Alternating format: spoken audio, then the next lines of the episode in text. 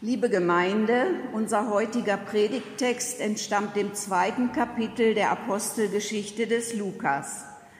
Nachdem Lukas sein Evangelium mit dem Bericht über die Auferstehung abgeschlossen hat, beginnt er mit der Abfassung eines zweiten Teils oder zweiten Kapitels, in dem er berichtet, was nach dem Heilsgeschehen mit seinen erschütternden Geschehnissen weiter geschah. Er beginnt mit der Erzählung von Pfingsten. 50 Tage lang blieben die Jünger vor der Öffentlichkeit verborgen. Und es dauerte lange, bis sie die Auswirkungen dieses Gründungsereignisses zu begreifen begannen. Es bedurfte eines großen Anstoßes durch den Heiligen Geist, sie dazu zu bringen, hinauszugehen und inmitten eines Volkes, das sie zu Recht als feindlich empfanden, die Geschichte von Jesus zu erzählen und was sie für sie und für die gesamte Menschheit bedeutete. Hören wir nun den Text dieses zweiten Kapitels von Lukas Apostelgeschichte. Das sind die Verse 41 bis 47. Die nun sein Wort annahmen, ließen sich taufen. Und an diesem Tage wurden hinzugefügt etwa 3000 Menschen. Sie blieben aber beständig in der Lehre der Apostel und in der Gemeinschaft und im Brotbrechen und im Gebet. Es kam aber Furcht über alle und es geschahen viele Wunder und Zeichen durch die Apostel.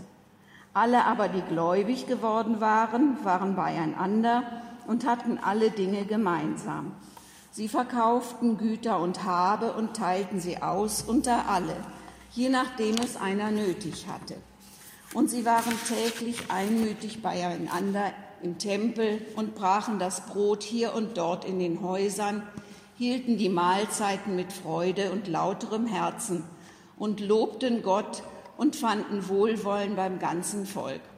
Der Herr aber fügte täglich zur Gemeinde hinzu, die gerettet wurden.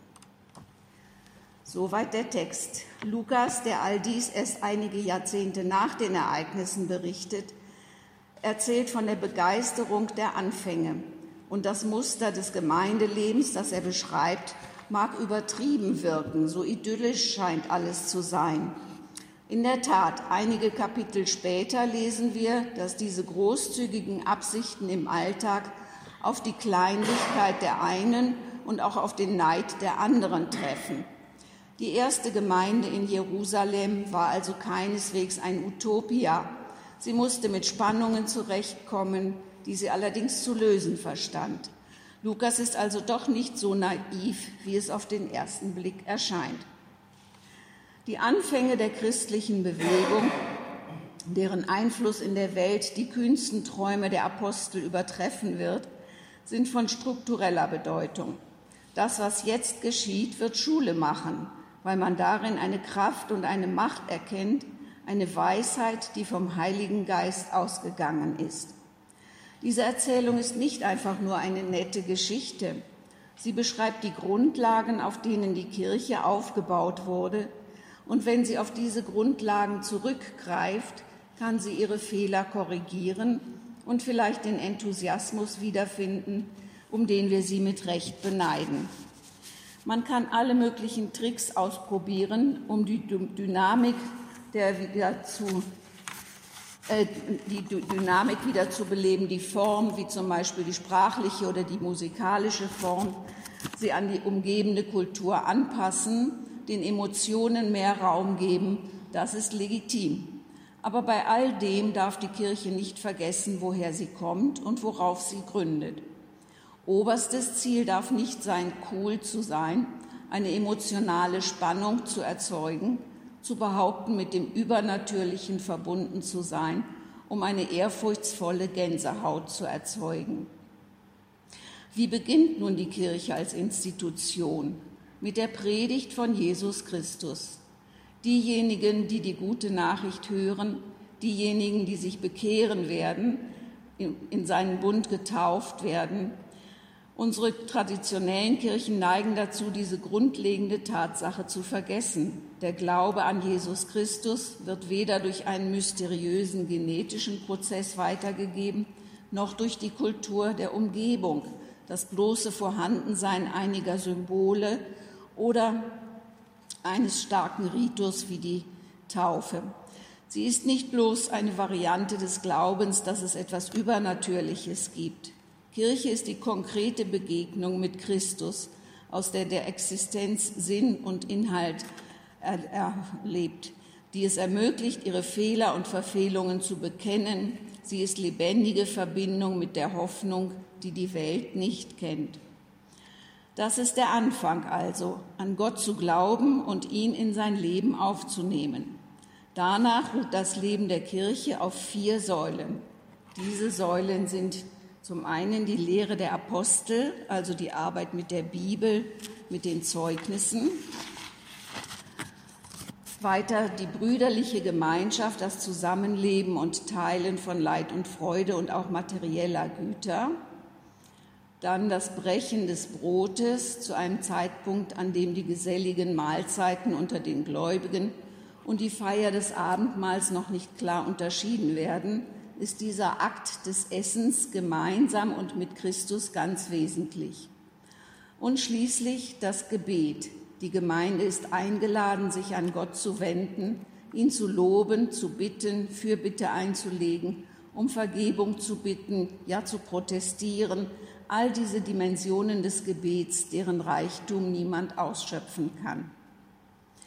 In den nächsten fünf Versen erzählt Lukas, wie die erste Gemeinde alles teilt. Die Menschen verkaufen ihren Besitz und jeder erhält nach seinen Bedürfnissen. Ist dies Teil des Modells? Ist dieser Protokommunismus ein christliches Dogma? Tatsache ist, dass dieser Teil der Episode nicht so oft als Vorbild gedient hat. Im heutigen Evangelium haben wir gehört, dass die Jünger die Menschen wegschicken wollten – was durchaus nachvollziehbar ist, denken Sie doch zu Recht, dass bei einer Verteilung des Wenigen letztlich alle hungrig bleiben. Daran kann auch die großzügige Geste des kleinen Jungen, der seine fünf Gerstenbrote und zwei Fische zur Verfügung stellt, nichts ändern, sondern nur das Wunder Christi, das bewirkt, dass alle satt werden.